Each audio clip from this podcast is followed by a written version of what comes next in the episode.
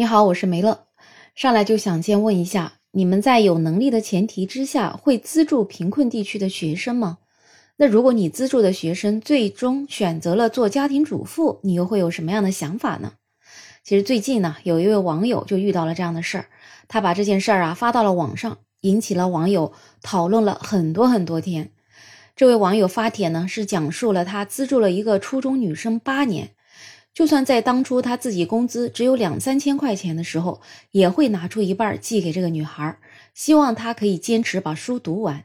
因为啊，他自己也是出生在农村，所以他看到女孩如果不读书就要出去打工，觉得特别可惜。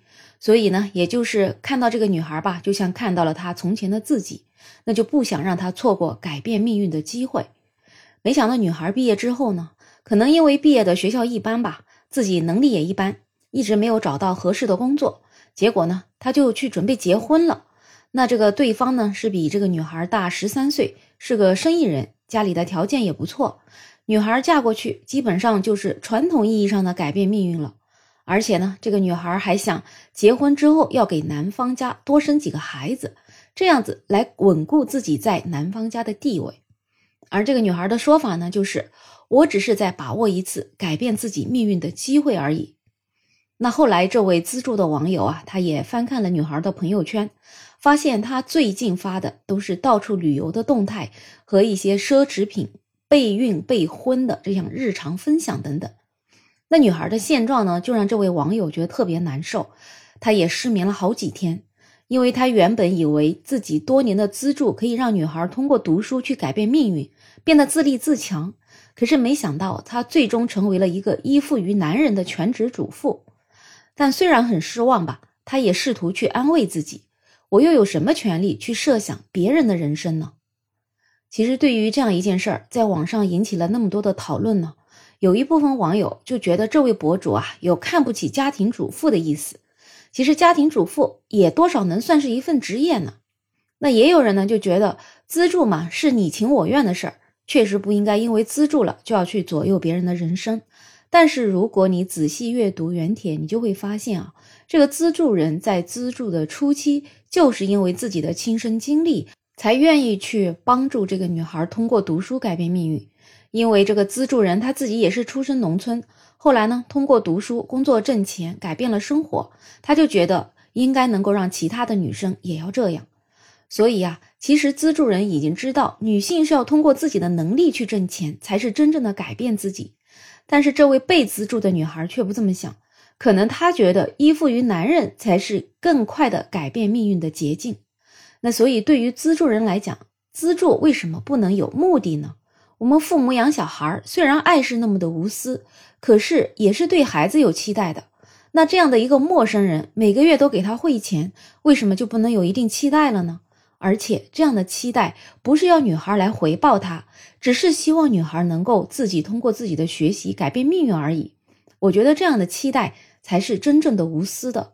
所以这位资助的网友他有什么错吗？我觉得他一点错都没有。他是一个有理想的人，当他发现现实背离了他的理想的时候，表示失落，其实真的是人之常情了。而且像他这样拿钱资助别人这么多年的。又有多少人能够做到呢？而且这样的女孩，她被资助了，最后却选择了做家庭主妇，其实对资助这个行为是起了很大的副作用。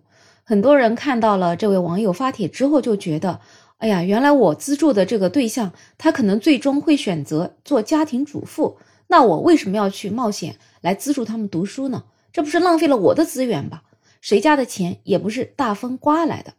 所以其实啊，大家也不是说反对的女性最后做家庭主妇，只是反对被资助的对象去做家庭主妇。就跟张桂梅老师说的一样，她也是反对她教过或者她资助过的女生做家庭主妇而已。当然了，也有网友劝这位资助人说，如果没有贴主的资助，女孩啊可能也不会遇到现在的老公。所以呢，这位博主也不用失望，每个人都有每个人的命运。女孩靠婚姻来翻身也不能算可耻。那很多时候呢，真的要相信命运。当今社会，有钱人家的全职妈妈过得不要太爽了，但前提是婚姻稳定。女孩如果是靠美貌走捷径，那么风险也是很大的。听起来好像还有点道理，是吧？但是我仍然理解资助人的失望，我也仍然不会认为通过男人来改变命运是真正的改变命运。另外，其实我还是挺佩服这位资助的博主的，他可真的不只是资助了钱呐，他还投入了感情。其实我自己也是通过一个平台对一个山区里的学生进行了资助，但是呢，我几乎不了解他的现状，因为那个平台提供的信息真的是挺少的。当然了，平台也说，如果我想知道更多，他们可以帮我去要，但是呢，我不想，我就是这么一个自私又没有感情的资助机器。好了，那不知道你对于这样一个争议有什么样的看法呢？欢迎在评论区留言，也欢迎订阅、点赞、收藏我的专辑。没有想法，想加入听友群的朋友可以加我。没有想法的拼音再加上二零二零，我是梅乐，我们下期再见。